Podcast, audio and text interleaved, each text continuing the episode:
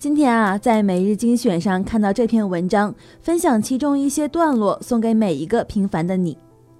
在陈道明发飙话题成为微博热搜之前，一位编辑就因为深受触动，把那段视频分享给了我。陈道明发飙源于《传承者》节目的一出花鼓表演，几十个来自山西稷山的农村孩子表演了一出高台花鼓，表演难度极高，孩子们的动作整齐划一，赢得了满堂喝彩，却遭来青年评论员们的批评。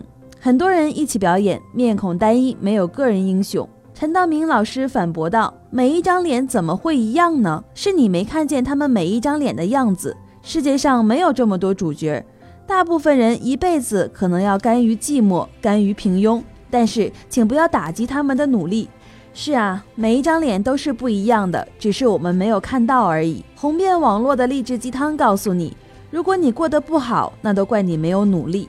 可事实上并不是这样的，并不是努力就一定能逆袭。”就一定能站在聚光灯下，成为万众瞩目的人生赢家。我的父亲也没有怠慢他的工作，他还曾经因为抓到一个偷电缆的小偷被通报表扬而自豪了很久。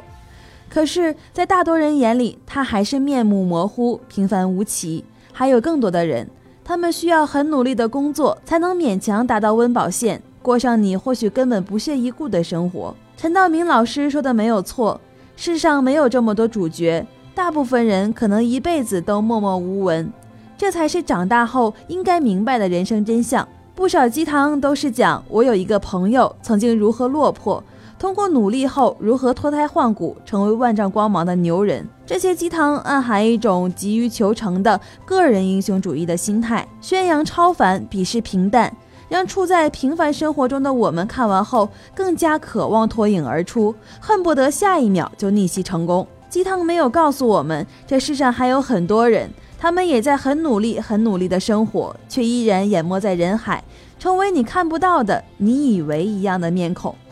罗曼·罗兰说：“世界上只有一种真正的英雄主义，那就是在认清生活真相之后，依然热爱生活。”